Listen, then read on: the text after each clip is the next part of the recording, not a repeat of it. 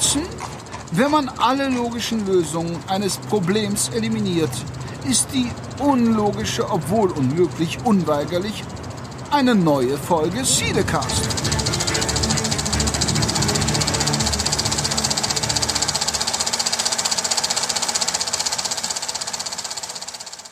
Hallo und herzlich willkommen zu Cinecast Folge 106. Wir sind mittlerweile Ende März und haben im März die Highlights für euch im Kino geschaut. Mit mir an meiner Seite ist natürlich wie immer der Mann, der fast jede PV besucht, der liebe Peter. Hallo. Ähm, zwei Dinge stimmen an deiner Anmoderation nicht. ähm, erstens stimmt es, ja, hallo, auch von mir. Der liebe Peter, hat mich schon lange keiner mehr genannt. Und jede PV da muss ich leider ne, aus Gründen sagen, leider weniger als ich möchte, aber ich versuche so viel wie möglich von den angebotenen Filmen vorab zu sehen. Und jetzt haben wir auch einige, ich greife das mal direkt auf im Programm, die vielleicht gerade schon angelaufen sind oder jetzt in den nächsten Tagen anlaufen werden.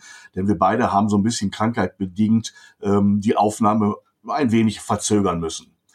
Das heißt, genau, genau. Aber wir gehen mal davon aus, dass ihr auch noch nicht alles gesehen habt und deshalb das, was wir euch heute darüber zu sagen haben, vielleicht doch noch ganz interessant findet als Empfehlung oder Warnung, je nachdem, worüber wir reden oder wer darüber redet.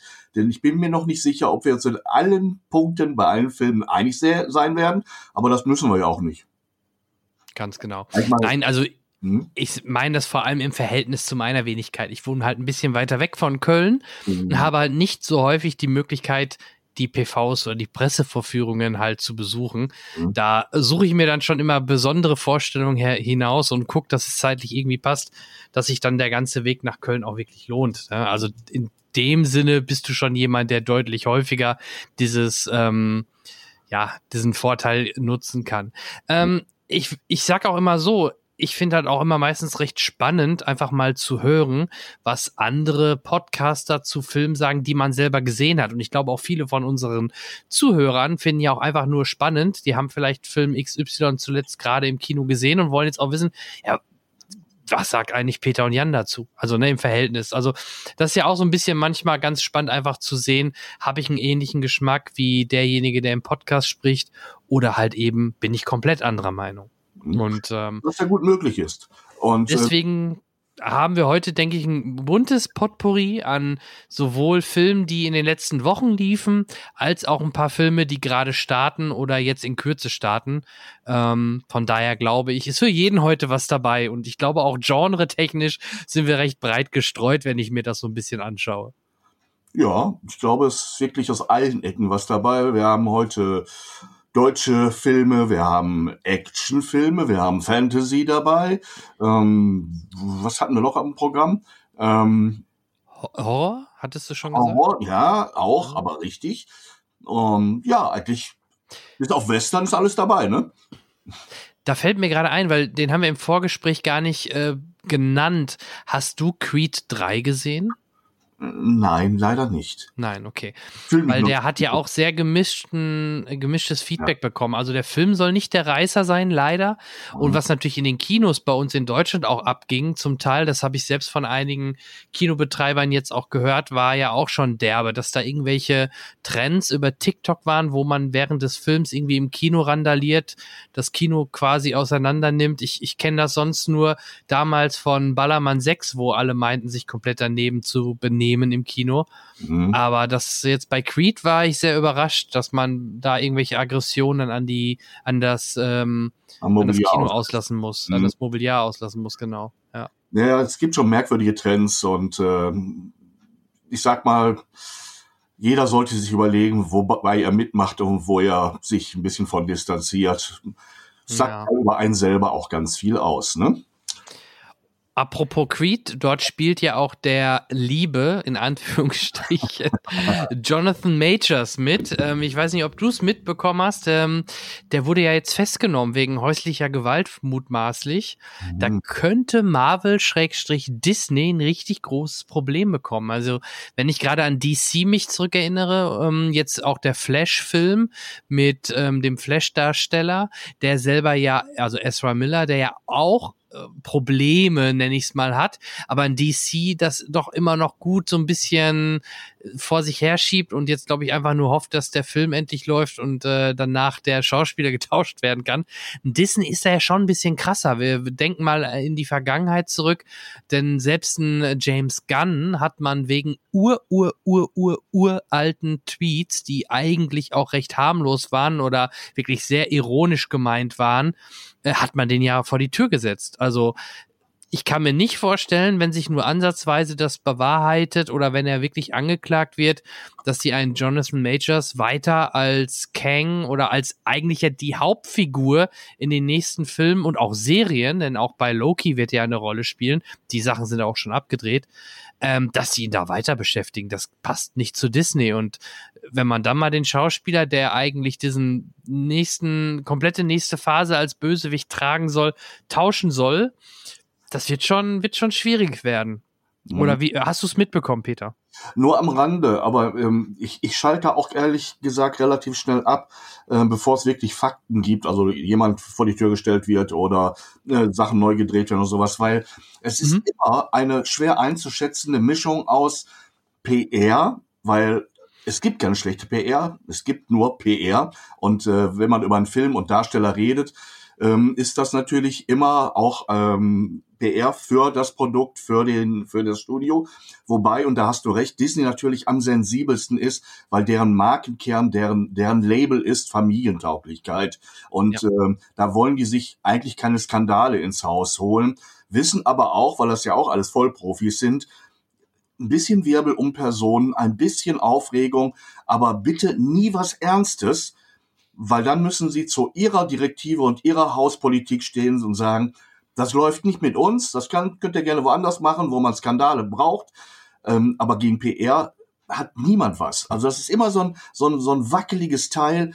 Und gerade bei Disney, die ja nun wirklich einen auf weiße Weste machen oder weiße Weste haben, kann man auch sagen, ähm, aber auch nichts dagegen haben, wenn ihre Darsteller mal so durch die Medien und durch die Schlagzeilen der, der Gossip-Medien gehen ähm, nur sobald das handfest wird, glaube ich, ziehen die eher als ein anderes Studio die Reißleine und sagen, auf Wiedersehen. Wir wollen mit solchen Leuten eigentlich nicht zusammenarbeiten. Es ist nicht unsere Politik. Genau, also bisher gab's äh, Stand jetzt noch keine Äußerungen von Disney-Marvel. Ich vermute, die warten da auch ein bisschen davon, äh, da, da darauf ab, was jetzt da wirklich ähm, gerichtlich passiert, ob er da wirklich ähm, angeklagt wird. Ich glaube, dann werden sie wohl oder übel für sich dann auch dort die rote Linie ziehen und handeln. Ähm, das äh, schauen wir mal, wie es da weitergeht. Ich würde sagen, wir schauen erstmal was wir vielleicht zuletzt gesehen haben. Ich habe mal gerade hier meine Liste geschaut. Ähm, du hast beim letzten Mal noch die Fablemans vorgestellt. Ähm, der lief am hab 9.3. vorgestellt, wirklich? Hast du nicht? Ich weiß es gar nicht. Ich habe das irgendwie so in Erinnerung.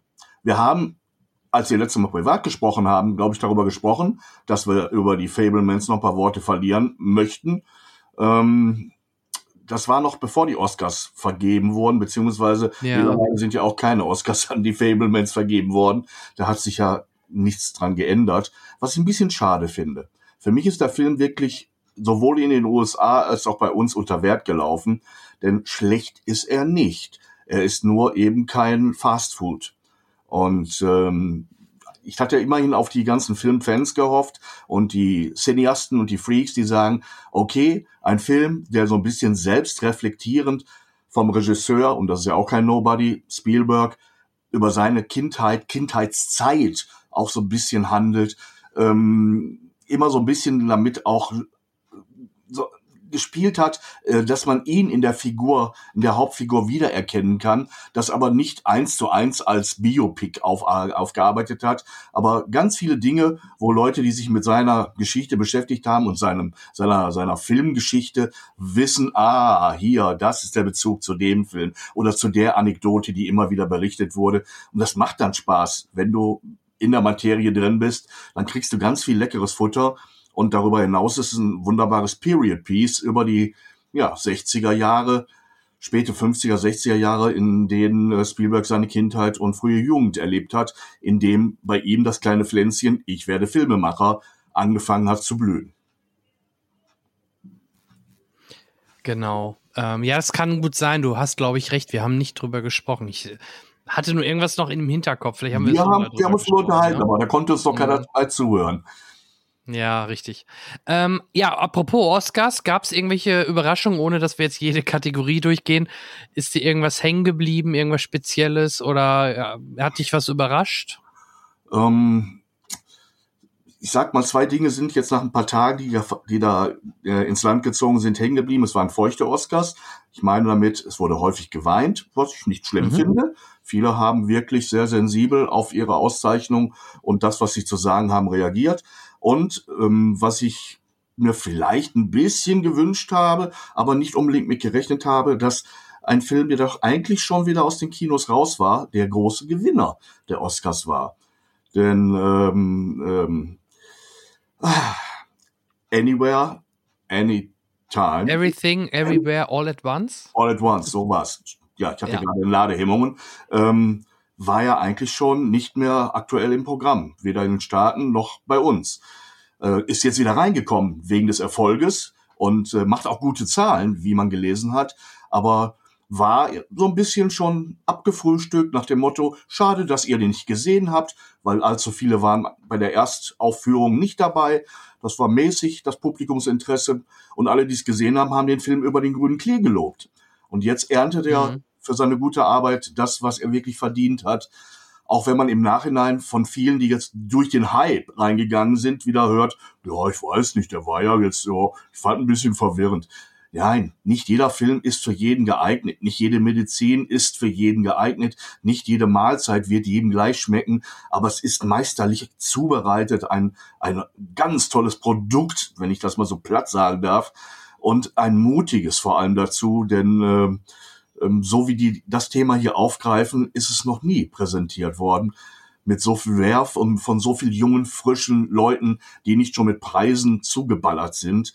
Und es freut mich dann aber auch für die alten Hasen wie Jamie Lee Curtis, die jetzt endlich auch mal was im Schrank stehen hat für viele Jahrzehnte tolle Schauspielarbeit. Ja, ganz genau. Das, äh, das unterschreibe ich so. Und die zweite Überraschung oder war positive Überraschung mit vier Oscars. Äh, Im Westen nichts Neues natürlich. Mhm. Ne? Den, über den haben wir letztes Mal, glaube ich, bin ich mir jetzt auch nicht mehr sicher, ob wir darüber gesprochen haben. Aber der war ja auch eigentlich ein Netflix-Film, den man nur ins Kino auch gebracht hat, damit er halt auf jeden Fall auch für die äh, Oscars halt in Frage kommt. Und äh, ja gut, dass Avatar die besten visuellen Effekte hat, ist jetzt auch nicht überraschend. Also ich fand in der Summe war es jetzt nicht übertrieben, also es gab keine extremen Überraschungen. Ne? Okay, erst Everything Everywhere All at Once sogar den besten Film gewinnt, hätte man vielleicht im Vorfeld nicht zwingend erahnen können. Aber ja, absolut verdient, ne? mit Michelle Yeoh auch als beste Hauptdarstellerin auch verdient, auch absolut verdient. Ja. Ähm, ja. Es, es schnüffelt immer ein bisschen nach Diversitätsproports, wenn eine asiatischstämmige äh, Frau den Hauptpreis als Darstellerin bekommt.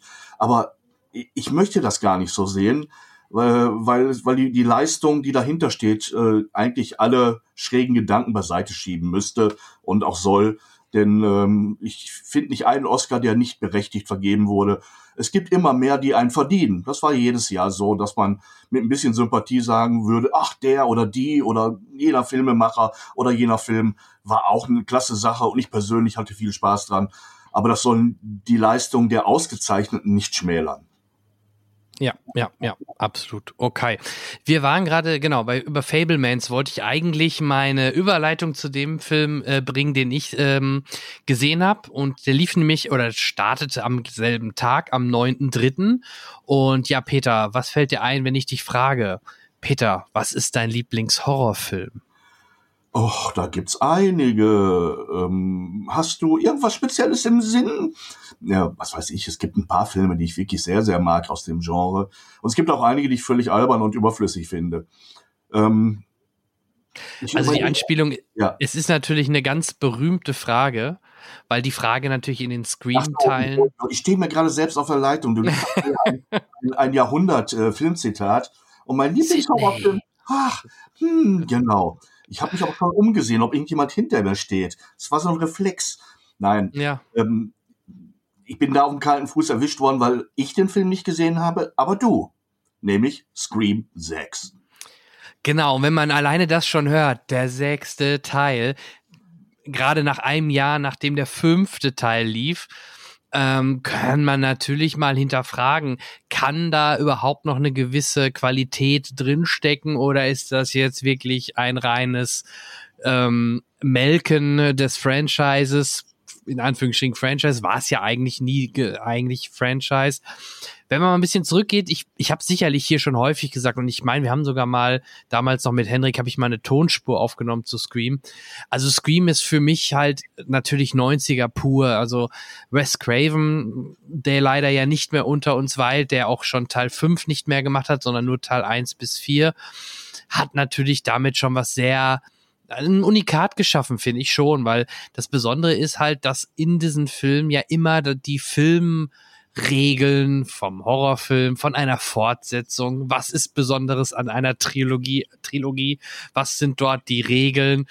Äh, oder beim vierten Teil war es dann, was ist dann, wenn plötzlich ein, ein Reboot stattfindet? In fünf geht's dann um Legacy-Charaktere, die dann zu dem neuen Cast zustößen. Also bei Teil fünf haben wir ja auch wieder dann Courtney Cox und, und Dewey und ähm, Sidney Prescott mit dabei äh, von Neve Campbell gespielt. Und jetzt im sechsten Teil, man hat wieder, ähm, man hat auch hat man im Trailer schon gesehen, Courtney Cox zurückgeholt.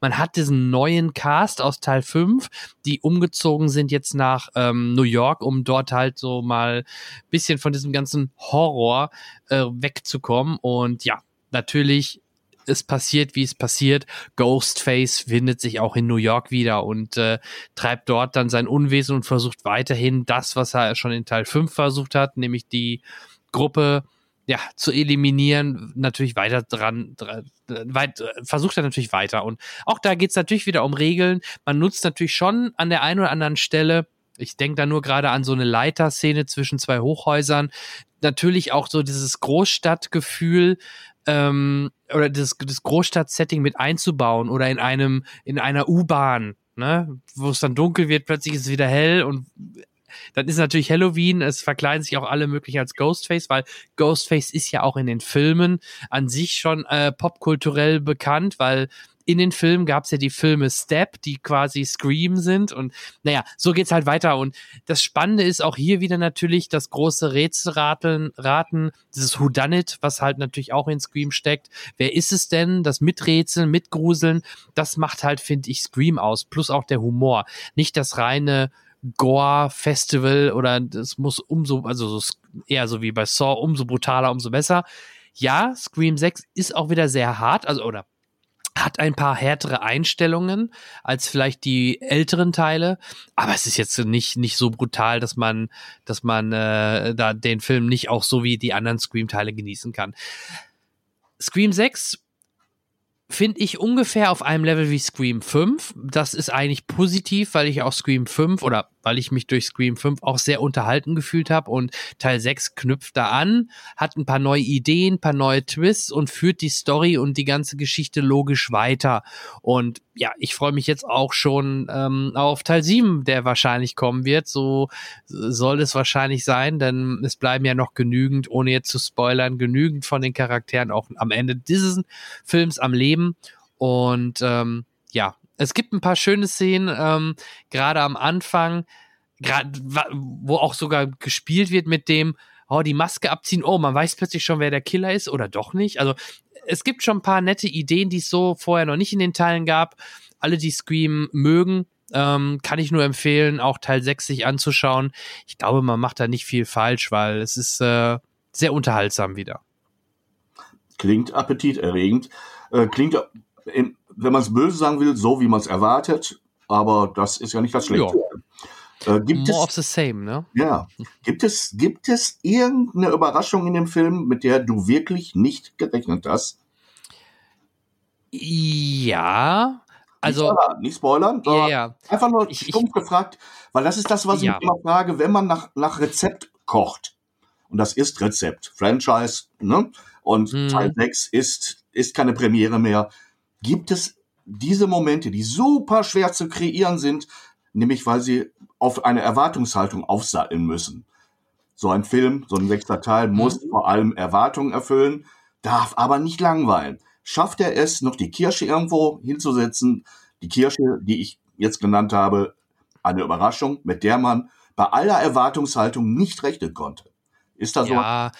Also ja, also ich, ich, ich splitte das mal. Einmal hat man in den, in diese typische Opening-Szene von Scream, da hat man diesmal was gemacht, wo man, also wo ich wirklich nicht mitgerechnet hätte und echt überrascht war. Und gerade von äh, in der in der Anfangsszene spielt die Tochter von Hugo Weaving mit, die auch bei Ready or Not mitgespielt hat. Mhm. Äh, ich komme, äh, weiß ihren Vornamen nicht, aber auch Weaving heißt sie. Äh, von Hugo Weaving, die Tochter. Ähm, da dachte ich auch schon, cool, dass sie jetzt in das Franchise von Scream kommt. Aber wie jeder weiß, die Opening-Szene meistens, ne, man hat es schon damals im ersten Teil gesehen, die überlebt man nicht zwingend. Also da, da ist eigentlich schade. Aber trotzdem, in dieser Opening-Szene passiert etwas, was wirklich sehr, sehr neu und überrascht, mich persönlich extrem überrascht hat, wo ich echt dachte, das machen die doch jetzt nicht wirklich.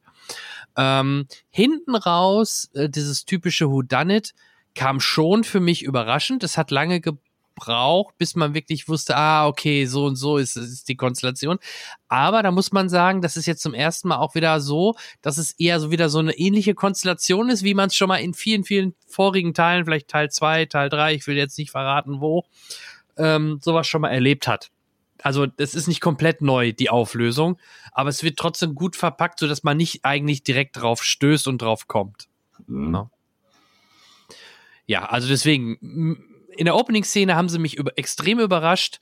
Ähm, die Auflösung hinten raus ist nicht mega überraschend, vor allem wenn man es dann weiß, denkt man, ja, okay, klar, sowas kennen wir ja eigentlich schon. Ne? Ist jetzt nicht so super überraschend, aber trotzdem gut inszeniert und ich glaube, so schnell kommt man auch nicht drauf, wenn man, ja, wenn man, also selbst wenn man alle Scream-Teile kennt. Okay. Das war also der Horrorfilm, den du gesehen hast, den ich nicht gesehen habe. Aber ich sag mal, genau was Gore, Blut und Horror angeht, kann ich da noch einen draufsetzen. Denn, ja, leider. Was heißt leider? Ja, ich habe den Trailer gesehen. Ich habe den Trailer Dead gesehen. geht weiter mit Evil Dead Rise. Und Evil Dead ist eine mindestens genauso legendäre Serie eines legendären Filmemachers.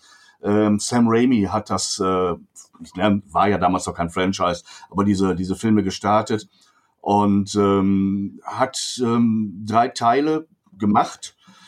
Und der dritte davon, äh, Army of Darkness, war eigentlich schon eine Parodie auf die eigenen Filme und hat wirklich mit ganz schrägem Humor das Thema und, und, und äh, die Dinge, die in den ersten beiden Teilen vorgekommen sind, aufs Korn genommen. Und jetzt gab es eine lange, lange Lücke, also zeitlich gesehen, und plötzlich taucht Evil Dead Rise auf. Und ähm, ich kann dir sagen, diese 18er Freigabe, die dieser Film hat, die gibt es auch nur, weil es keine höhere Freigabe gibt. Denn ähm, 17 3 Viertel reichen da nicht. Ähm, dieser Film ist knüppelhart. Äh, ähm, also Leute, die Probleme mit, ich sag mal, mit Blut zum Beispiel haben, die werden, ähm, der, deren Verweildauer im Kino wird die Minutengrenze nicht übersteigen.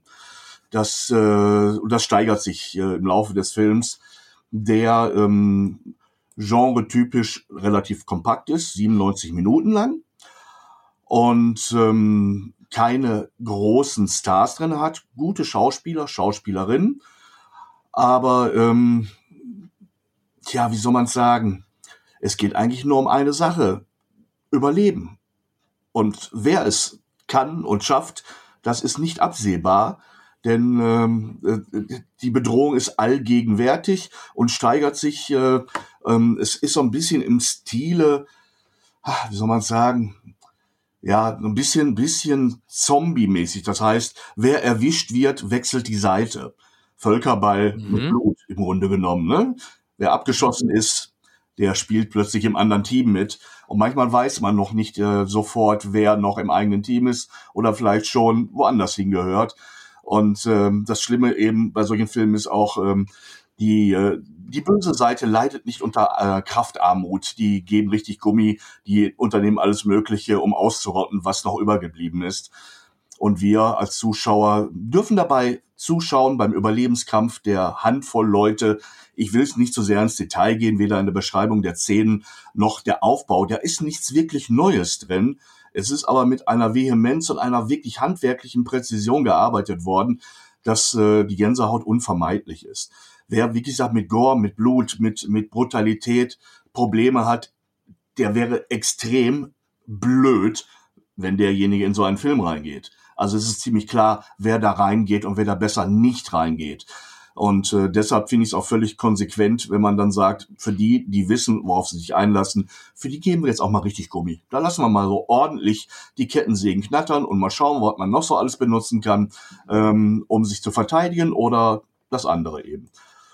Ja, was soll ich sonst noch sagen? Ähm, die Namen der, der Beteiligten in diesem Film, weiß nicht, sagt dir ähm, zum Beispiel Alicia Sutherland etwas aus der Nebel oder Vikings. Morgan Davis ist auch dabei, Gabriel ja. Eccles, äh, Nelly Fischer. Wie gesagt, alles Namen, die jetzt keine Nobodies beschreiben, aber keine, keine großen Hollywood-Stars sind. Aber das, ähm, das hatten wir gerade schon. Ähm, äh, Jamie Lee Curtis hat ja auch als Scream Queen angefangen und ist jetzt Oscar-Preisträgerin. Das Horrorgenre war immer und das sehen wir ja an Sam Raimi, das haben wir an Peter Jackson gesehen, immer ein Sprungbrett für talentierte, kreative Leute vor und hinter der Kamera, die zeigen können, in einem Bereich, in dem man normalerweise mit kleinem Besteck und kleinem Geld schon großartige Filme machen kann, was sie drauf haben und sich empfehlen dann für, ja, sagen wir mal, eine Herr der Ringe-Verfilmung zum Beispiel. Oder ähnlich große Pakete, ne? Oder eine Spider-Man-Verfilmung, um bei Sam Raimi mal zu bleiben. Ähm, und ich glaube, auch hier sind, sind Talente erkennbar.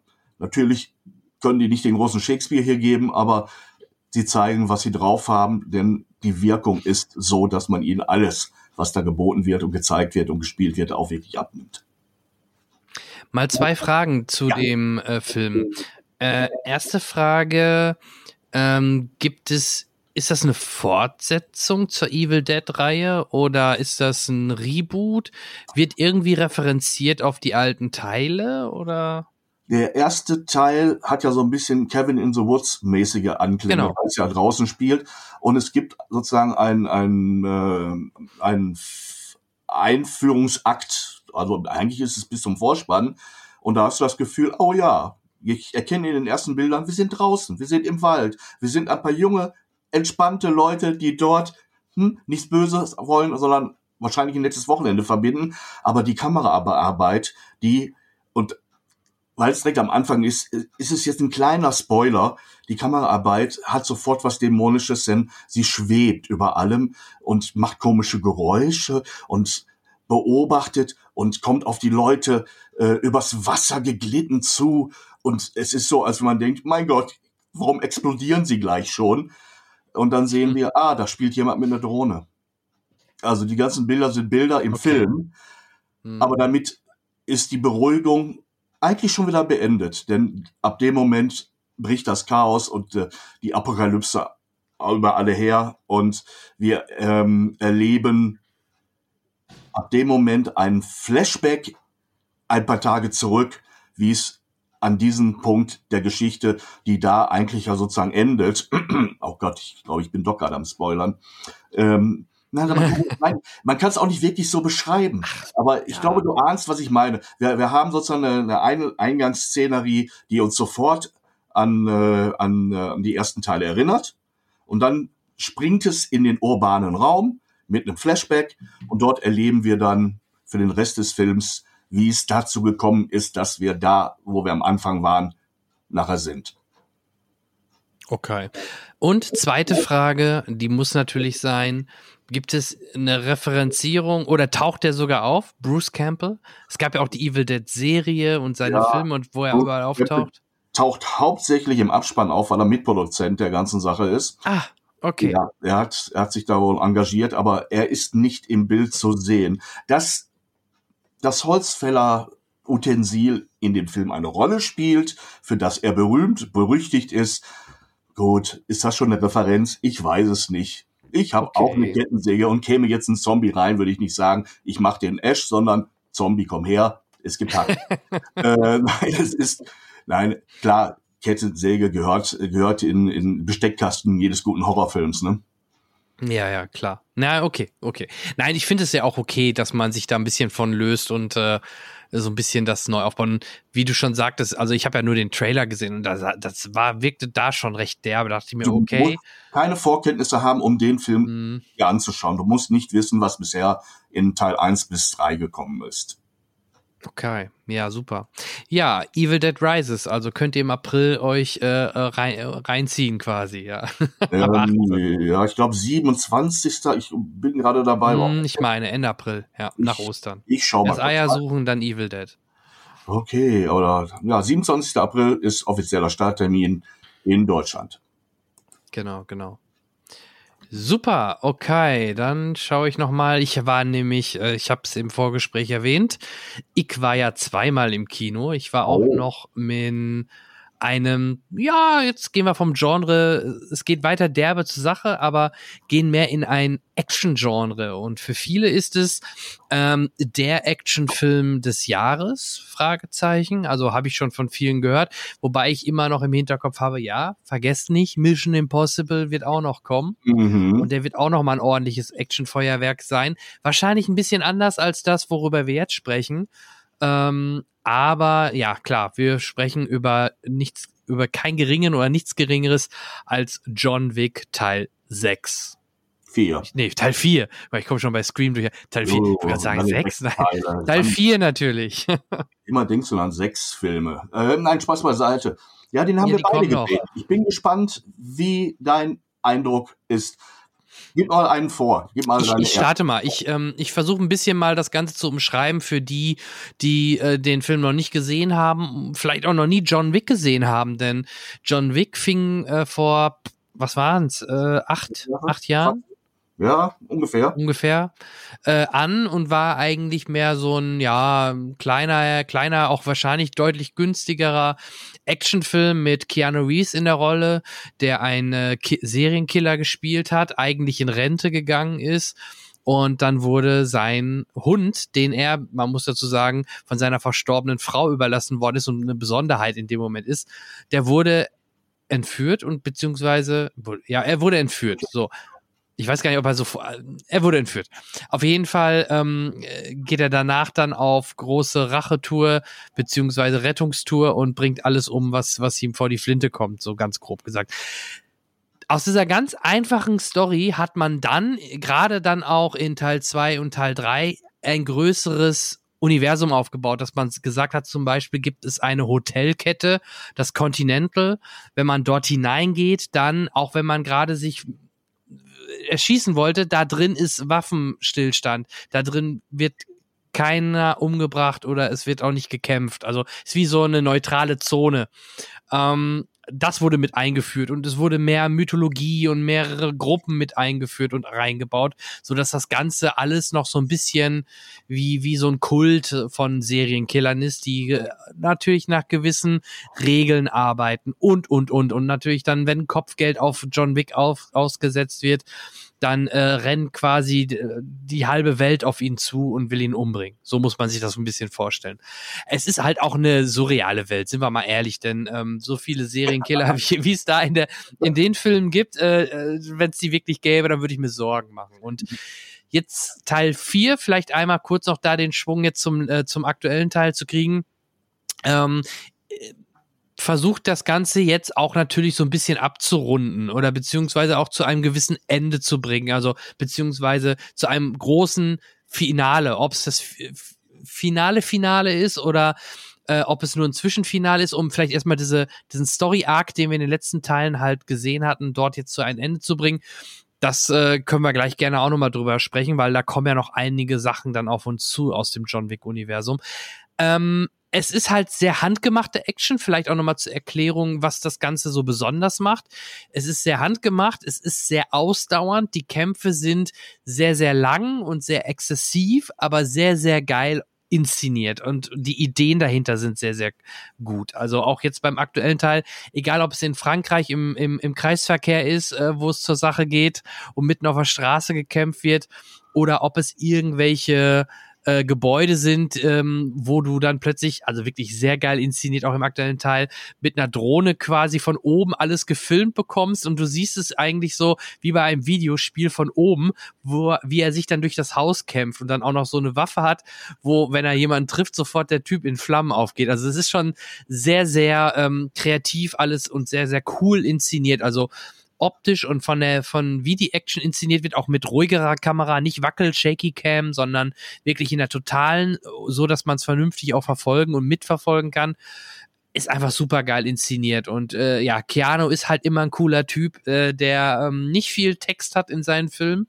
aber das braucht er auch gar nicht. Ähm, es macht einfach Spaß in Anführungsstrichen und, und es ist auch mitfiebernd, ihn halt zu sehen, wie er sich da durchkämpft und nach und nach versucht, eigentlich ja nur Frieden zu finden, wenn man es mal so sagen möchte. So, das ist vielleicht mein kleines ähm, Mhm. Ähm, Resümee zu John Wick und jetzt der John Wick 4, ohne jetzt schon eine Wertung abzugeben. Peter. Ja, ich will dir in keinster Art und Weise widersprechen, aber versuchen mal so in meine Tiefe, meine mhm. Wahrnehmungstiefe nochmal so ein bisschen nach außen zu kehren. Ich habe mit dieser ganzen Serie wirklich Probleme gehabt, gerade als ich die ersten Teile gesehen habe. Der erste war ja noch relativ schlicht, die alte Geschichte vom, vom äh, in Rente gehenden Killer, der aber nochmal äh, das, äh, was er am besten kann, macht, um äh, irgendeinen letzten Job zu machen, sagen wir es mal so. Mhm. Ähm, und dann bläht sich das Ganze in den Folgeteilen auf und ähm, ich habe mit dieser Überästhetisierung des Tötens meine Probleme gehabt, weil ich mir immer denke, hm, was ist, wenn solche Filme Leute mit sagen wir mal, dem IQ von der Zahnbürste gucken und das alles zu sehr ernst nehmen und, ähm, und meinen, das wäre alles stylisch, wenn man so Leuten möglichst viel, viel Munition ins Gesicht schießt und, äh, und danach noch, äh, was weiß ich, in Stücke reißen lässt oder irgend so ein Kram.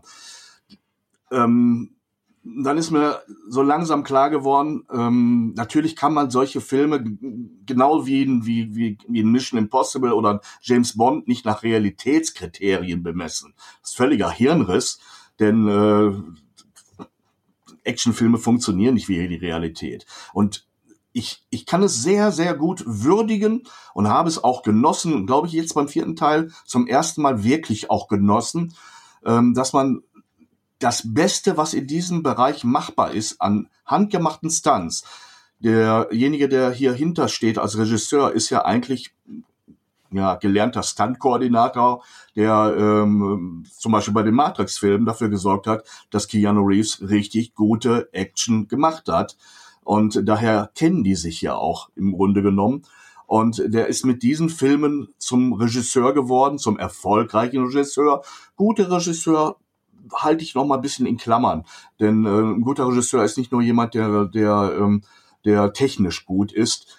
Ähm, es ist, aber wie gesagt, das erste Mal, dass ich, dass ich auch einfach an der, an der Qualität des Films Spaß habe. Ich, ich möchte dann während dieser Zeit nicht darüber nachdenken, dass, äh, dass John Wick jemand ist, der wie wie eine Playmo, äh, äh, Playmo, äh, Playmobil-Männchen im äh, Titanmantel unzerstörbar ist, was der an Pulver und äh, an, äh, an Munition frisst und wo der überall rausfällt und unten sich ja. abrollt und die Jacke ausschlägt und, und weiter humpelt und äh, 13 Sekunden später wieder voll Speed läuft, sich in den nächsten Wagen stürzt, den dreimal überschlagen lässt, dann wieder die Verfolgung aufnimmt. Also es ist sowas von over the top, dass es eigentlich selbst erklärend ist, dass wir hier bitte die Realität mal ganz weit nach außen schieben, ganz weit weglassen, gar nicht an uns ranlassen, das Kino wieder mal erfahren als ein Ort, an dem Dinge passieren, die much bigger than life sind oder Death in diesem Fall sogar. Denn äh, was die sich gegenseitig da an Munition gönnen, da war der Zweite Weltkrieg, glaube ich, eine ziemlich lasche Nummer gegen. Ähm, äh, äh, äh, Oh je. Manchmal springt das Hirn immer so an und denkst, mein Gott, wie kann man jetzt noch in der Situation nochmal 15 Leute erschießen in drei Sekunden? Okay, wenn man John Wick ist, geht das. Ich nehme es so hin. Ähm, was, wie gesagt, technisch hier gezeigt wird, ein absoluter Hammer. Ich habe an manchen Stellen, um es mit einem leichten Schatten zu überlegen, das Gefühl, dass äh, ein Keanu Reeves nicht mehr allzu viele Teile machen wird, denn er ist ja auch schon über die Mitte 50 hinaus. Es wirkt manchmal ein bisschen, ein Hauch langsamer als das, was wir in den Teilen vorher gesehen haben. Kann ein subjektiver Eindruck von mir sein, ich weiß es nicht, aber es ist in keinster Art und Weise lahm, träge oder nicht mitreißend. Hm? Also nur so, so, ja. eine kleine, so ein kleiner Eindruck, den, ich weiß nicht, würdest du den teilen? dass er so im Vergleich zu Teil 3 in manchen Szenen so ein bisschen wirkt wie, das haben wir jetzt nochmal in zwei Takes gedreht. Beim Teil vorher haben wir noch viermal äh, den, den Take verbessern und schneller machen können. Und hier haben wir gesagt, okay, ist in Ordnung, den nehmen wir so. Ja, ist schon gut möglich. Also ähm, das siehst du gerade, wenn du dann äh, vielleicht auch einer meiner Highlights in dem Film Donnie Yen äh, kämpfen siehst, den Boah. blinden äh, Kampf äh, ja. Chinese. Also super. Also der Donnie Yen hat das auch so mit, mit Humor gespielt. Am Anfang denkst, denkst du dir auch gerade nach der Szene, wo er den weiß, wen ich meine, umbringt, äh, mhm. dachte ich mir, okay, ist schon badass, aber äh, wie er dann nachher dann doch auch dann äh, zusammen äh, mit, mit John Wick oder gegen John Wick kämpft, er hat ja schon einen gewissen Stil und macht Spaß, sich das anzuschauen. Auch wenn es wahrscheinlich, ich kann mir nicht vorstellen, dass das ansatzweise realistisch ist. Also, also, klar hast du ein besseres Gehör und so, aber dass du, dass du so kämpfen kannst, wenn du nichts siehst, das kann mir keiner erzählen. Das kann doch nicht funktionieren, oder? Nein, es ist hyper albern, wenn du auch nur ansatzweise versuchst, da realistisch anzugehen. Bitte nicht machen. Ja. Nein, nein, nein. Ähm, äh, was ich in dem Film lange, lange Zeit vermisst habe, ist wirklich ein Hauch Selbstironie. Und aber ich glaube, der Teil 4 ist der erste, bei dem das aufkommt.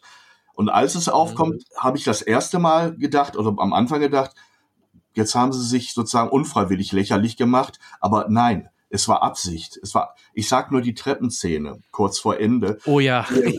Rauf und wieder runter und rauf und wieder runter und rauf und wieder runter. runter. Ja. Und dabei wird geballert und gehauen und gesprungen und gerollt und was das Zeug hält. Und Sisyphus lässt schön grüßen, bergauf, bis fast nach oben, Treppe wieder runter. Alle, die es gesehen haben, wissen, was ich damit meine. Alle anderen lassen sich bitte überraschen. Äh, es, es, hat ein, es hat einen Humorfaktor, definitiv. Am Anfang dachte ich, jetzt haben sie es, haben den Bogen überspannt. Nein, haben sie nicht. Sie haben das erste Mal ein leichtes Augenzwinkern mit eingebaut, ähm, weil in den Teilen vorher ich wüsste nicht, wo da mal Selbstironie oder oder eine, eine, eine wirklich lustige Szene drin war hat man wahrscheinlich sich nicht mal getraut, weil man gesagt hat, okay, wir treten in einer Disziplin an und wollen da den Rekord brechen. Als Weitspringer ist Höhe nicht interessant. Ja. Ne? Oder ja. wie auch immer. Ähm, ja, also es, es ist auch ganz ein bisschen Historie dabei. Es ist ganz spannend. Eigentlich sollte Teil 5 recht kurzfristig danach auch gedreht und fertig gemacht werden und rausgebracht werden. Das hat die Idee hat man dann wohl ähm, verworfen und hat alles, deswegen ist der Film auch so lang, hat dann doch alles in Teil 4 reingebracht. Alle Sets und alles, die Ideen, die man hat, hat man dann mit Teil, in Teil 4 reingepackt. Und ähm, deswegen geht der ja auch fast drei Stunden und ist aber auch dann das meinte ich ja vorhin so ein bisschen, dieser Story-Arc ist damit erstmal gefühlt abgeschlossen. Klar, ist da immer noch was, kann man immer noch weitermachen, aber du weißt, worauf ich hinaus will. Ist, eigentlich ja. ist es jetzt erstmal an der Stelle abgeschlossen. Und das hat man wohl auch gemacht, weil es ja parallel dazu gerade in Entwicklung ist die Continental-Serie und es soll ja auch ein Spin-off geben mit auch einer anderen Killerin, also in diesem Universum eine Killerin, ähm, die, die, die ich glaube, die Ballerinas, den vierten Teil kamen die jetzt nicht vor, den dritten Teil kamen die vor, diese Killer-Ballerinas. Und eine davon soll wohl auch irgendwie ein Spin-off oder was auch immer bekommen. Und das soll sogar äh, Vorteil 4 spielen. Ähm, und soll sogar mit, äh, also Keanu soll da auch auftauchen, weil er dann irgendwo zwischen Teil 3, 4, zwischen Teil 3 und Teil 4 da auch irgendwie Kontakt zu haben wird. Also da gibt es ein paar Ideen und vielleicht will man da erstmal hingehen, bevor man, ob man wirklich John Wick so weiter fortsetzt oder was man da macht. Ich weiß nicht, hast du die After-Credit-Scene gesehen? Äh, ja, ich muss aber gerade überlegen, was ich da gesehen habe. Ähm, ich helfe dir. Also, weil das ist ja nicht üblich. Man, es ist kein Marvel-Film. Also hätte ich nicht im Vorfeld über Twitter mitbekommen von Marco, dass es eine After-Credit-Scene geben wird, hätte ich die wahrscheinlich nicht gesehen und wäre während des Abspanns rausgegangen, weil ich nicht davon ausgegangen wäre, dass bei John Wick noch irgendwie was nach dem Abspann kommt. Ähm, nach dem Abspann kommt eine Szene, da siehst du die, die Tochter von Donnie Yen äh, Geige spielen Und Donnie Yen geht auf sie zu und dann kommt jemand äh, auf Donnie Yen oder auf das Mädchen, äh, ich glaube auf Donnie Yen zu. Man sieht es nicht ganz genau, wohin sie geht, mit einem Messer in der Hand. Und dieses Mädel mit dem Messer in der Hand ist halt die Tochter von dem Mann, der am Anfang von Donnie Yen umgebracht wird, ohne jetzt zu spoilern, wen, wie, was, wo. Aber du weißt, glaube ich, dann Bescheid. Ja, ja, ja, ja, ja. Die hat man auch so ein bisschen vergessen. Die wollte eigentlich sowieso eigentlich auf Rachefeldzug gehen, wird aber im ganzen Film nicht weiter thematisiert und in der Abspannszene siehst du sie auf einmal wieder. Mhm. Ähm, ja, ähm, auch da könnte man also was machen. Ne? Also darauf wollte ich hinaus. Ja. Mal schauen. Ich glaube, für alle, die es jetzt in Anführungsstrichen einfach mögen, kann man, oder würde ich auf jeden Fall durchaus eine Cook-Empfehlung aussprechen, weil es ist wirklich ähm, das Beste, ja. was dieses Genre momentan zu bieten hat. Momentan, wie gesagt, denn äh, ich freue mich sehr auf Mission Impossible, den nächsten. Ähm, ja. Aber in Sachen Action gibt es im Augenblick nicht mehr. Wa unter anderem auch, weil ich den Bösewicht, ich, nicht, ich meine jetzt nicht Donnie Jen, der ist ja mehr ich sag mal, ausführendes Organ. Aber dieser Film hat einen sehr charismatischen Bösewicht, oder? Pennywise, ja, Pennywise ja. von It. Mhm. Die Augen siehst du sofort, also äh, der Skarsgård, ne? Ja, ja, der kann, der ja. kann wirklich mit wenig Mimik sehr viel Gänsehaut erzeugen und, und ja. diese, diese Arroganz eines völlig überdrehten, äh, ultrareichen Menschen, der sich alles leisten und erlauben kann, äh, spielen, ohne jetzt äh, zu plakativ zu werden. Er macht es aus einer gewissen Ruhe, aus dem Standing heraus. Respekt, hat mich wirklich beeindruckt. Ja, ja, stimmt. Gut, dass du es noch erwähnst. Der, der war wirklich super, der Charakter, ja. Hat mir auch sehr, sehr viel Freude ge äh, gebracht. Also deswegen, ich kann, wie du gerade auch sagst, man kann es komplett empfehlen. Ich würde es vielleicht nicht jemandem empfehlen, der die ersten drei Teile nicht gesehen hat. Ich glaube, dann wird es doch recht schwierig. Das da kann man sich natürlich noch an die Optik ergötzen, aber ich würde jedem empfehlen, äh, vorher die, die ersten drei Teile sich mal anzuschauen, die es sicherlich im Streaming aktuell irgendwo gibt. Ähm, für die, die die Teile vorher gesehen haben, ist es sowieso eine Schau Empfehlung oder Pflicht, weil ja, wer die ersten drei gesehen hat, will auch den vierten sehen und dem kann ich wirklich sagen, der vierte gehört zu den besten oder mit mhm. den besten. Ob es der beste ist, ist immer schwierig zu sagen. Er ist auf jeden Fall ich fand ihn besser als Teil 3, ähm, vielleicht auch, ja, auch, auch besser als Teil 2. Für mich kommt er so ein bisschen so auf dem Level wie Teil 1 und das ist schon, ähm, aber anders, weil er halt natürlich viel mehr zur Sache geht als Teil 1.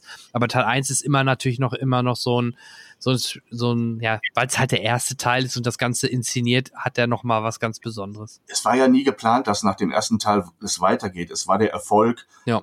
und das Potenzial, das da drin steckte, dass danach für eine Explosion innerhalb dieses Kosmos geführt hat. Ich würde es vielleicht mit dem, mit dem Bild probieren. Man sollte erstmal aufs Ein-Meter-Brett gehen mit Teil 1, dann vielleicht mal den ja. Dreier probieren mit Teil 2, auch den Fünfer-Turm, den kann man mit drei dann erklimmen. Und wer da sagt, okay, davon kann ich nicht genug kriegen, der geht mal ganz nach oben mit Teil 4 und segelt von da ab und kriegt drei Stunden wirklich Fahrtwind. Das ist schon atemberaubend und übrigens in keinster Art und Weise langatmig. Also, dass dieser Film knappe drei Stunden lang ist, merkt man nicht. Ne? Keiner gemerkt von uns. Wir sind alle raus. Ja, ist schon, Wow. Das ist schon was Besonderes bei so einem Actionfilm, ja. ja Total. Ähm, hm? Ich, ich finde auch immer ganz stark, es gibt aktuell äh, diese Quad-Features, also alle vier Teile hintereinander im Kino. Da muss er auch schon hart drauf sein, oder? Oh, Danach bist du doch komplett plemplem in der Bier. Da, da muss doch es Espresso musst du doch noch spritzen oder, oder dir, dir Kaffeepads unter die Augenlider legen, damit du da nicht nach drei, vier Stunden irgendwann, ich meine, so viel Feuer können die gar nicht geben. Das, nee, würde ich nicht schaffen. Aber das liegt ja. an mir, nicht daran, dass die Filme nichts taugen, sondern äh, die langen Filmnächte sind bei mir auch lang vorbei. Ja, das längste war wirklich Herr der Ringe damals, ja. Oh, holla, die war richtig. Und dann die Extended Version am besten noch. Das habe ich einmal gemacht. ja. Ja. Habe ich auch gemacht. Wir haben es dann nachher lieber zu Hause gemacht. Weißt du, wir sind dann ja. morgens angefangen mit Frühstück Teil 1, dann waren wir irgendwann mittags fertig, dann mit Mittagessen Teil 2 und dann als großes Finale zum Abend hin Teil 3. Ne? Das hat man so auf den Tag gestreckt. Mhm. Ähm, aber ja, im Kino, pff, ja, ist schon, ist schon eine harte Nummer. Vor allem in unserem Alter. Da kommt ihr mal hin, liebe Hörer. Ja, genau. Alter. Ja, ey. ja, so alt wird doch keiner mehr. Ne, Spaß beiseite. Nee. Ähm, ne, Kino soll auch nicht äh, wehtun, finde ich. Das soll Spaß machen. Okay, ja, genau. was haben wir noch im Köcher? Äh, du hast noch was im Köcher. Du hast noch was gesehen. Ich weiß nicht mehr, was du mir hast im Vorfeld gesagt. Äh, Dungeon ähm, Dragons. Ja, genau. Da lass uns unbedingt drüber sprechen. Du willst gerne von mir wissen, von mir, gerade von mir, der A, das Spiel nie gespielt hat, B, äh, bis heute leichten Würgereiz von der letzten Verfilmung hat, die mit mhm. Jeremy Irons etc., die ja, ich glaube, da sind wir uns alle einig, nicht wirklich gut war. Und ähm, man hat sich jetzt mit der entsprechenden Schamfrist, sage ich mal, dran getraut, nochmal eine Verfilmung zu wagen. Und ich sage es wirklich so aus der aus der naiven Laiensicht, weil ich bin nicht sehr in dem Thema drin. Es gibt Leute, wahrscheinlich gehörst du Ich auch nicht. Ja, nee, nee, nee, nee, nee. nee mehr, ne, in, in, dem, in einem Pen-and-Paper-Spiel oder, oder es gibt wahrscheinlich auch der, durchaus Sachen, die man äh, elektronisch dazu äh, spielen kann. Es ist ein Fantasy-Abenteuer, das einen fesselt, das viel tolle Momente und Bilder hat, also viel Unterhaltung bietet, ein paar hervorragende Darsteller. Ich äh, ah, Hugh Grant ist Captain für mich Kirk. Oh, ja, Captain Kirk ist dabei. Ja, man hat ein bisschen Probleme. Ja, man, man, hat ein bisschen Probleme. Er ist ja die, die männliche Haupt oder der männliche Lead in die, diesem, dieser Geschichte. Man hat immer so ein bisschen das Gefühl, er hat die falsche Uniform an. Äh, ähm, aber, aber er ist ein, ist ein sympathischer männlicher Charakter, so ein kleines Schlitzöhrchen, ne, mit der, der äh, immer versucht mit ein paar Tricks irgendwie ein bisschen weiterzukommen als alle anderen. Und ähm, sein Gegenspieler Hugh Grant ähm, ist für mich die, die positivste schauspielerische Erscheinung hier, weil er wirklich ein echtes Schlitzohr spielt und äh, der Mann äh, leidet ja in Anführungsstrichen unter dem Image, äh, dass er immer den Netten gespielt hat, immer den Smarten, immer den Frauenliebling, immer den Charmanten. Und diesmal ist sein ganzer Charme eine aufgesetzte Maske, um die Leute ins Licht zu führen, weil er ein echtes, kleines, darf man Arschloch sagen? Nein, ich sag da mal nicht Arschloch, sondern A-Punkt-Punkt-Loch. Nein, also du weißt, was ich meine. Er ist ein durchtriebener Kerl und legt alle aufs Kreuz, bis er selber aufs Kreuz gelegt wird. Ähm, tolle Effekte in dem Film. Ähm, Im Gegensatz zu John Wick hat dieser Film aber auch ein paar Momente, wo ich gemerkt habe, dass ich etwas müder werde. Nicht lange mhm. Momente, aber er hat so, er hat für mich so, so, wo ich dachte, oh, jetzt geht's nicht so richtig vorwärts. Aber dann, dann passiert wieder was und dann geht's auch weiter. Ähm, für mich mehr als nur durchschnittlich gut, sondern im oberen Teil einer Bewertung würde ich ihn ansetzen, aber kein, kein, äh, keine Pole Position. Soweit würde ich jetzt nicht gehen. Aber das mag auch ein bisschen an mir liegen, der mit diesem Genre jetzt nicht ganz per Du ist. Es gibt ein paar Sachen aus dem Fantasy-Bereich. Die gerade erwähnten Herr der Ringe-Teile, die würde ich mir Bild für Bild auf meinen schwabbeligen Körper tätowieren lassen, weil die großartig sind. Aber ansonsten bin ich jetzt nicht der, der mega Fantasy-Fan. Aber ich mag gut gemachte Filme und das, ne, Dungeons Dragons gehört zur, zur guten Unterhaltung dazu. Klingt spannend. Das äh, trifft so ein bisschen die Meinung, die ich sonst auch gelesen und überraschenderweise gehört habe. Ich bin nämlich überrascht, weil ich muss gestehen, nachdem ich den Trailer gesehen habe, wirkte das so 0815 Fantasy mit wirklich allen Klischees, die man kennt. Dann ja. war da noch so eine Metal, Heavy Metal Musik. Ich kannst du gleich nochmal sagen, ob es die mhm. auch im Film gibt oder ob die nur im Trailer ist. Für mich gehört so Fantasy halt schon ein bisschen was Epochaleres und ne, ein bisschen mehr, mehr, ich weiß nicht, äh, nicht so, so, so dahingeklatschte Metal-Musik und dann dumme One-Liner-Sprüche und oh, da kommen da irgendwelche fliegenden ähm, Monster an und also oder irgendwelche Drachen, also, also so 0815, weißt du, ich habe da nichts gegen, aber also nichts gegen diese, also gegen Drachen zum Beispiel, ja. aber es muss halt dementsprechend irgendwie inszeniert werden. Und der Trailer hat mich so null angesprochen, leider, es wirkte eher wie so ein ganz schlecht gemachter äh, Sci-Fi-Fantasy-Film Ende der 90er Jahre, so hat mich der Trailer jedenfalls eingefangen.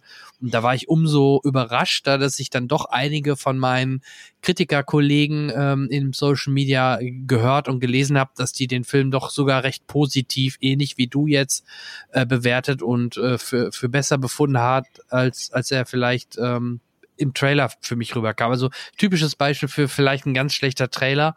Und das Problem mhm. ist wahrscheinlich, ich befürchte, er wird aber auch nicht so viel einspielen. Ist so mein Gefühl. Ich glaube auch, dass er nicht zu den ganz großen Blockbustern äh, avancieren wird sagen wir mal so, ich versuche es ein bisschen, bisschen weiter zu beschreiben. Man hat einen riesen Pool an Fans. Man hat einen riesen Pool an Möglichkeiten, die sich aus dem Genre und aus dem Titel und aus dem, was bisher dazu gemacht wurde, ergibt. Also man hat Material. Und dann sagt man, mh, wir müssen Schauwerte schaffen. Das kostet Geld, also müssen wir ein breites Publikum, also eine niedrige FSK-Einsortierung erzeugen. Ähm, er ist familientauglich. Na, sagen wir es positiv. Er ist familientauglich. Er wird niemanden wirklich vor den Kopf stoßen, aber er wird auch keinen aus dem Kino entlassen, der jubelnd da rauskommt und sagt, mein Gott, auf den Film habe ich mein Leben lang gewartet. Das wird nicht passieren. Es wird eine nette, familientaugliche Unterhaltung sein. Du kannst deine Jungs damit reinnehmen. Äh, ich schätze, deine Frau würde auch mitgehen und oder ne, man kann da als Paar rein und man hat nette, nette Schauspieler und Schauspielerinnen, was fürs Auge, die auch was können, aber alle so ein bisschen unterfordert sind. Ähm, man hat probiert, ein bisschen geckig, ein bisschen poppig, ein bisschen modern zu sein, was du gerade so mit One-Liner beschrieben mhm. hast. Da ist der ein oder andere flotte Spruch von unserem Captain Kirk. Und äh, äh, ja, ja, und es gibt auch ein paar Inszenierungsideen, die nicht schlecht sind, äh, wo man gemerkt hat, ha, jetzt will man für ein bisschen lustige Überraschungen sorgen, aber so, es ist, es ist alles Zisselmännchen. Es ist ein nettes Tischfeuerwerk. Aber du musst nicht nach oben gucken, es ist kein Höhenfeuerwerk, es ist Tischfeuerwerk. Macht Spaß und bitte keine zu hohen Erwartungen, dann funktioniert es auch. Dann kann man getrost, wie gesagt, mit Kiddies reingehen, dann kann man getrost als Paar da reingehen, dann kann man sagen, ach, das ist eine nette Fantasy-Unterhaltung ähm, und freut sich darauf, dass vielleicht demnächst, ich weiß nicht was, ähm, aus dem Bereich kommt und dann mal wieder neue Spitzen setzt. Weil Spitzen hat dieses alles leider so nicht. Also du merkst, ich, ich eier so ein bisschen in der Mitte rum. Ich kann den Film nicht verdammen und sagen, äh, war nix, das stimmt nicht. Ich kann aber dem Film aber auch nicht den Plakette verleihen und sagen, Leute, wer auf Fantasy steht, ihr müsst da reingehen. Dann hätte ich euch leider angelogen, wenn ich das sagen würde. Nee, ist, ist, ist absolut in Ordnung. Also er ist auf jeden Fall besser, als ich befürchtet habe. Und ich glaube, ich werde vielleicht dann eher positiv überrascht, wenn ich da reingehe. So nach dem, was du mir gesagt hast. So verstehe ich es jedenfalls. Intention, da die, die Erwartungen nicht zu sehr wuchern zu lassen, mhm. dann hat man wirklich vielleicht auch Spaß an dem Film. Ne? Also ja. wenn ich jetzt wirklich jubeln würde, dann würden alle nachher sagen, A, ich bin doof, das mag ich nicht. Und B, hätte ich alle enttäuscht oder eine Enttäuschung eingepflanzt, alle sagen, wo bleiben die dicken Dinger, die er mir versprochen hat? Nein, geht ohne Erwartungen rein, mit, mit Freude an einem unterhaltsamen Film, mit ein paar witzigen Ideen, ein paar schönen schauspielerischen Bonmots und dann kommt man da raus und sagt, jo, war in Ordnung, kann man machen. Hm? Okay. Ähm, dann hätten wir doch noch einen Film, denn du müsstest mir noch, oh. wir waren gerade bei Epochal ja. und familientauglich hm. und wir müssen über Manta Manta sprechen. eigentlich, eigentlich, müsste ich über Manta reden, denn ich gebe es hier zu, die zweite Hälfte habe ich nicht geschafft. Ich wollte sie nicht schaffen. Muss Ernsthaft, ich, du bist rausgegangen. Ich tue es extrem selten. Mein Kodex sagt mir, halt den Film, egal was es ist, aus und schau dir auch die Credits an.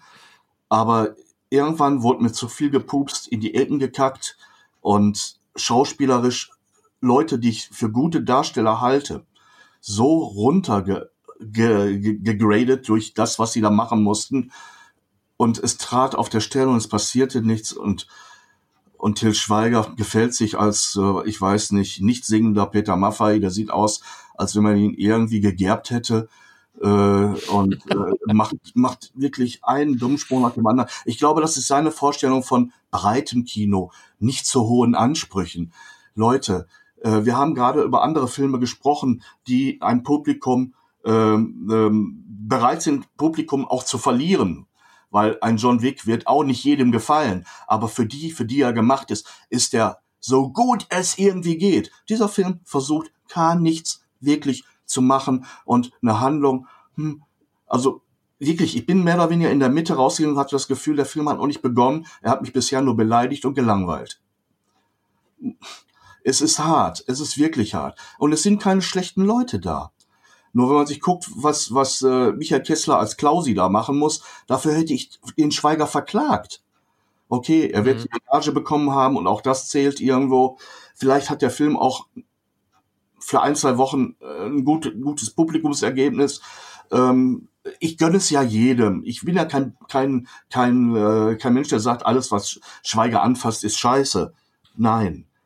Also aus, nicht aus der Position heraus. Aber es war seit langem mal wieder ein Film, den man, also ein, ein Film von Schweiger, den man im Kino dem der Presse gezeigt hat, weil er den Verleiher gewechselt hat. Bisher hat er mit dem bisherigen Verleiher dafür gesorgt, dass diese Filme, obwohl sie hoch subventioniert sind, ne, über öffentliche Gelder, mhm. öffentliche Förderungen, ja. nicht, nicht die Öffentlichkeit vorab gezeigt wurden, also sprich der Presse, damit sie darüber berichten können, wie es kommt. Und dann gab es ja durchaus mal Filme, die auch gut angekommen sind, die Erfolge gefeiert haben, was ihm das Recht gegeben hat zu sagen, ja, hätte ich der Presse gezeigt, die hätten ja eh nur wieder gemeckert, aber ne, meine Fans und mein Publikum liebt meine Filme. Ich, ich zweifle bei diesem Film auch daran, dass, dass Manta-Fans oder Schweiger-Fans oder wie auch immer ähm, da rauskommen und alle jubeln werden. Das sage ich jetzt mal wirklich so eiskalt, wie es mich erwischt hat. Und ich bin über mich selber enttäuscht, dass ich mit der goldenen Regel, ich halte jeden Film aus. Ich habe Evil Dead Rise ausgehalten, obwohl ich im Blut ersoffen bin. Ich habe John Wick ne, äh, drei Stunden auf die Fresse hauen und schießen sehen und hab's weggesteckt. Ich habe habe einen mittelmäßig guten äh, äh, Fantasy-Film mit Dungeons and Dragons bis zum Ende leidlich genossen, hab Spaß gehabt, kam da raus und dachte, jo, tat nicht wirklich weh. Und bei dem Film ging das. Das ging nicht. Das ging nicht. Möget ihr mir verzeihen, die alle sagen, es gibt nichts Tolleres als Manta, Manta, Manta 2 oder was auch immer. Aber Geschmäcker sind auch verschieden und ich hätte Bock gehabt auf eine schöne, lustige, alberne, turbulente Nummer. Ich, das sollte nichts Intellektuelles werden. Das sollte nichts, nichts schauspielerisch Hochtrabendes werden. Aber wenn man den Leuten keine, keine Texte, keine Rollen, keine richtigen Charakter gibt, und nur wirklich 30 Jahre alten Kaffeesatz aufbrüht und den lauwarm präsentiert und dabei noch verschlabbert und äh, außer Flecken nichts gewesen.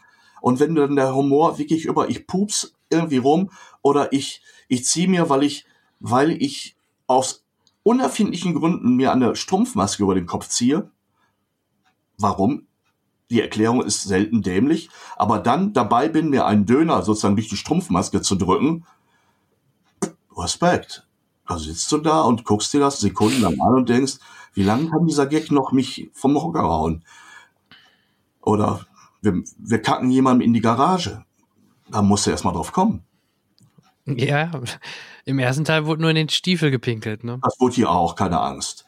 Das, okay, das wird auch wieder aufgewärmt, weil es ja, das ist ja, das ist ja sozusagen ein Key-Moment ne, für, für ja, das Genre des Manta-Films. Da muss jemand, aber es ist nicht mal mehr witzig. Was hätte man daraus machen können? Ich, ja.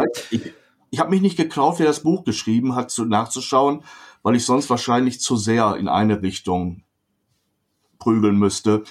Äh, deshalb möchte ich es gar nicht wissen. Das interessiert mich auch. Man hätte Klausi, man hätte Klausi eher zum Professor machen lassen sollen, so ja, nach dem Motto, auch wenn du in der Vergangenheit in der Szene der Vollidiot warst, du kannst trotzdem in deinem Leben was erreichen. Ne? Vielleicht hätte man das irgendwie anders machen sollen. Ja, ist schade, weil ich fand den, fand den ersten Manta Manta schon sehr unterhaltsam. Zeitgeist aus den 90ern plus. Ich fand auch Manta, der Film, der ja fast parallel gefühlt irgendwie da damals erschienen ist. Auch den fand ich unterhaltsam. Äh, von daher echt schade, dass es ähm, darauf hinausgelaufen ist. Also es ist scheinbar nicht ähm, von Till Schweiger sein persönliches Top Gun 2 geworden, ja? Nein, da hast du das Beispiel gefunden, um das Gegenteil aufzuzählen. Ne? Da, wo alle gesagt haben, kann das gut gehen, mussten wir nachher jubeln bei Top Gun 2. Es ist sowas von gut gegangen und es hat funktioniert. Und, und genau das Negative wird, es kommt nichts Neues, es wirkt alles alt, es wirkt alles zu langsam, es wirkt alles humorlos und äh, eine Geschichte wird eigentlich ich weiß ja nicht, was in der zweiten Stunde passierte. Ich, deshalb, deshalb nehmt, nehmt mich bitte nicht so ernst.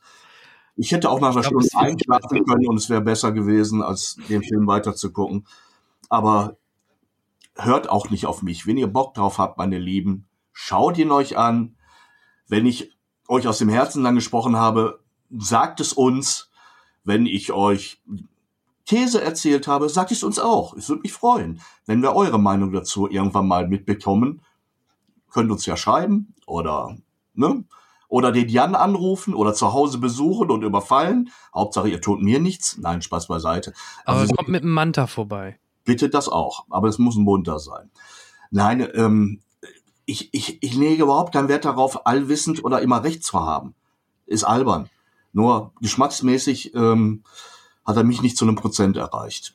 Ich befürchte, du liegst da nicht so falsch. Wie gesagt, das, äh, das, das Echo, was ich so vernommen habe, ist leider ähnlich. Von daher, ähm, ja, deswegen vielleicht schade jetzt am Ende, dass wir mit so einem Film hier am Ende noch ähm, äh, uns beschäftigen müssen. Aber vielleicht auch, das ist ja auch mal eine Warnung.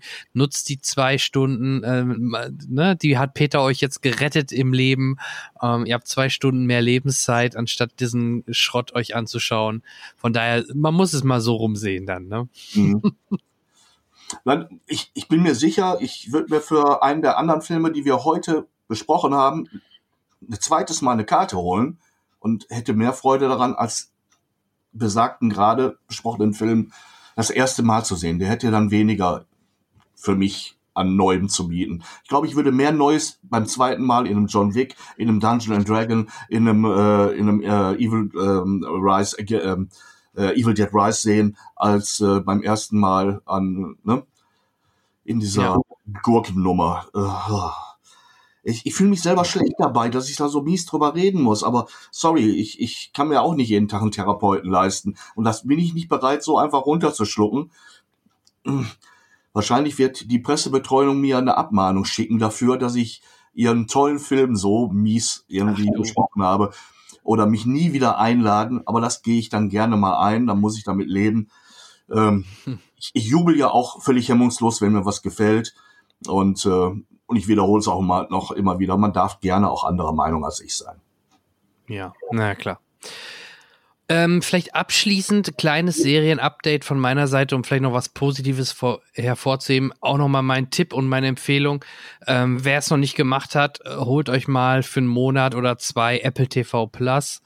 Äh, Ted Lasso, dritte Staffel, ähm, ist da äh, eins der, einer der besten Serien, äh, die es aktuell gibt, ähm, mit viel Herz und Comedy, mit äh, Jason Sudeikis als äh, Football Coach vom AFC Richmond in England als Amerikaner, der keine Ahnung hat von Fußball. Sehr, sehr unterhaltsam. Ted Lasso, einer der besten Serien, die die es momentan gibt. Dann bei Apple TV Plus auch Shrinking mit äh, Harrison Ford, habe ich noch nicht ganz zu Ende geschaut ist aber auch sehr, sehr unterhaltsam und Harrison Ford in der Serie müsst ihr euch anschauen. Und ähm, wenn ihr mal einen Downer braucht, da sind wir nicht Manta Manta gucken, sondern guckt euch mal Extrapolations an. Das ist eine Serie, ähm, Extrapolations, da geht es um ähm, die Erde, um die, um den Klimawandel. Ähm, die Folgen spielen immer in unterschiedlichen Jahren. Die erste Folge, glaube ich, um 20 35, 36, dann um 46, 47, 20, 50 und so weiter. Und man sieht halt immer, wie es schlimmer wird. Miami ist dann irgendwann unter Wasser, die Polare schmelzen. Also das zieht einen schon ganz schön runter und man sieht halt auch persönliche Schicksale mit verbunden. Marilyn Streep spielt damit, ähm, Kit, Har äh, Kit Harrington, glaube ich, ne? Hier, also Jon Snow von äh, Game of Thrones. Ähm, ähm, wer ist noch mit drin? Moment. Also der Cast ist wirklich sehr hochwertig. Äh, genau, Edward Norton ist mit dabei, David Schwimmer, den man aus Friends noch von früher mhm. kennt. Also ähm, wirklich, wirklich empfehlenswert. Ähm, aber äh, man muss schon bei einigen Folgen echt schlucken und äh, man kann nur hoffen, dass es niemals so weit kommen wird. Ja, das vielleicht noch als kleiner Serien, äh, mein Serie, äh, kleines Serienupdate neben Picard. Aber ich glaube, wenn Picard zu Ende ist, die Staffel 3, die wirklich sehr, sehr gut ist bis jetzt und wirklich äh, Back to the Roots to Next Generation ist, ähm, kann ich nur jedem ans Herz legen. Selbst wenn ihr Staffel 1 und 2 nicht geschaut habt, weil die wirklich nicht gut waren, meiner Meinung nach. Staffel 3 könnt ihr auch komplett losgelöst ohne das Wissen von 1 und 2 gucken und einfach als neuer Next Generation Kinofilm ein langer Kinofilm euch äh, vorstellen und anschauen. Auch mit dem Originalscore von von Star Trek First Contact, also von Jerry Goldsmith, also echt empfehlenswert. Das bei Amazon Prime oder ich glaube bei Paramount Plus läuft's auch. Hm. Okay. Peter. Ja. Ähm, Noch letzte Worte. eigentlich gar nicht so viel. Ähm, ich werde mir jetzt die Tage endlich auch ähm, Megan nochmal ansehen. Der kommt nicht jetzt auf Scheiber, also ein Hardcopy raus. Der liegt hier für mich bereit und ähm, und ist dann. Das nicht schon wieder Horror? Ja, sowas ähnliches. Also wenn das, ja, ja. Ähm, ja. Ich glaube, da wird es durchaus Subtext geben in dieser Geschichte und eine Dokumentation über Ennio Morricone, auf die ich mich sehr freue. Da habe ich die Pressevorführung auch nicht sehen können. Da werde ich das nächste Mal drüber erzählen. Und äh, der Exorzist des Papstes, Popes Exorzist mit Russell Crowe steht als Pressevorführung für nächste Woche bei mir am Programm. Bin ich auch gespannt, ob es top oder flop wird. Beides ist möglich. Ja, sehr schön. Und Ende, Ende April, denke ich, werden wir ungefähr aufzeichnen. Dann war ich auch wieder bei Hans Zimmer Live in Oberhausen. Da werde ich sicherlich auch was von berichten können. Vielleicht spielt er ja schon was vor aus Dune Part 2. Uh. Uh, Überraschung. Oppen, nee, Oppenheimer macht er ja gar nicht, ne? Oppenheimer, mhm. ähm, er macht ja jetzt nicht mehr so viel mit Nolan, ne? Also ich glaube, Oppenheimer Soundtrack macht er gar nicht. Ich weiß es gar nicht, aber lass uns überraschen. Genau. Gut, liebe Hörer, dann wünsche ich euch einen guten Start in den April. Viele Filme gucken. Super Mario steht vor der Tür. Ich glaube, da geht groß und klein rein, weil die Trailer versprechen einfach sehr viel Spaß und Liebe zum Detail. Ich glaube, für groß und klein wird das ein großer Spaß. Und äh, in diesem Sinne wünsche ich einen wunderschönen April, frohe Ostern und der Peter und meine Wenigkeit. Wir melden uns dann Ende April wieder. Bis dahin, macht's gut. Ciao. Von mir auch. Tschüss.